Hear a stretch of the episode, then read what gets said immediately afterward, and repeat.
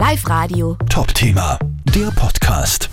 Der Suchtexperte Kurush Yazdi von der Kepler Uniklinik in Linz ist heute am Weltcannabis-Tag bei uns. Herr Yazdi, jetzt gibt es immer wieder die Forderung, Cannabis doch zu legalisieren. Wie sehen denn Sie diese ganze Diskussion? Erstens einmal, ob eine Droge wie zum Beispiel Cannabis legalisiert wird oder nicht, ist ja Gott sei Dank, sage ich jetzt einmal, keine medizinische Entscheidung. Also es ist nicht etwas, wo ich jetzt auf die eine oder auf die andere Seite eindeutig Stellung beziehen muss, sondern es ist eine gesellschaftspolitische Entscheidung, ja, keine medizinische. Zweiter Punkt, medizinisch gesehen ist es ganz klar, Cannabis ist eine Droge, die hauptsächlich zwei Probleme hat. Sie kann süchtig machen, muss nicht, und sie kann psychotisch machen, muss aber nicht. Das heißt, es ist jetzt nicht äh, so harmlos, wie es oft getan wird, weil leider ist es so, dass mittlerweile Cannabis einen Ruf hat, ja gar keine Droge zu sein, sondern eigentlich ein Medikament zu sein. Sie kennen das, ne? Da verkauft man dann Cannabidiol legal in den Geschäften und es soll gegen alles gut sein. Wurscht, ob Sie AIDS haben, Krebs haben, schlecht schlafen können, nehmen Sie es und Sie sind geheilt. Ja? Das ist natürlich Quatsch. Ähm, äh, also es hat, es hat natürlich da und dort in ganz kleinen medizinischen Bereichen einen sinnvollen Einsatz, Cannabinoide, aber im Großen und Ganzen haben sie auch sehr viele Gefahren. So medizinisch der erste Punkt. Und jetzt einmal rein statistisch gesehen ist es ja sehr, sehr eindeutig.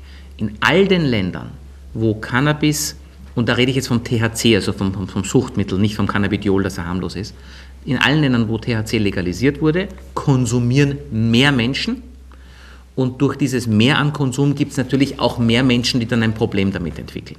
Das heißt, auch wenn es nur ein kleiner Prozentsatz ist der Cannabiskonsumenten, die tatsächlich süchtig werden oder psychotisch werden, ist es natürlich, wenn ich dann dreimal so viele Leute habe, die konsumieren, habe ich auch mindestens dreimal so viele Leute, die sozusagen dann ein Problem damit entwickeln. Welche Auswirkungen würde die Legalisierung vor allem auch auf Kinder und Jugendliche haben? Wie ist da die Erfahrung? Wir sehen das ja schon sehr schön. Also nehmen Sie Amerika, das ist wirklich ein wunderbares Lehrbe Lehrbeispiel für das Thema äh, Suchtprävention, weil dort haben Sie von Bundesstaat zu Bundesstaat unterschiedliche Reglementierungen, von welchen, wo es komplett verboten ist, welche, wo es medizinisch verschreibbar ist, THC, und welche, wo es komplett legal ist, wo Sie es als Freizeitdroge kaufen können. Und da sehen Sie sehr, sehr schön über die Jahre den Anstieg auch in den Krankenhäusern an Anfragen wegen Abhängigkeit oder wegen Psychosen. Übrigens auch bei Kindern und Jugendlichen, weil das ist natürlich das Tragische. Man, man will natürlich diese Droge, wenn man es legalisiert, nicht für Kinder und Jugendliche legalisieren, sondern schon für Erwachsene. Aber das Problem ist, dass Kinder und Jugendliche, was konsumieren die? Die konsumieren am liebsten das, was auch die Erwachsenen konsumieren. Weil was wollen sie? Sie wollen erwachsen sein. Das heißt, wenn die Erwachsenen Zigaretten rauchen, wollen Jugendliche auch Zigaretten rauchen. Wenn die Erwachsenen saufen, wollen Jugendliche auch saufen. Und wenn die Erwachsenen kiffen, wollen die auch kiffen.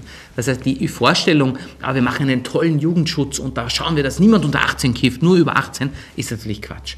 Und medizinisch ist es auch relativ eindeutig, wenn man schon kifft, dann am besten ab 25 Jahren weil es ist sehr, sehr eindeutig medizinisch belegt, dass vor dem 25. Lebensjahr THC, also das Suchtgift in, in, in der Cannabispflanze, die rein wirklich die biologische Hirnentwicklung verlangsamt bis zu stoppt.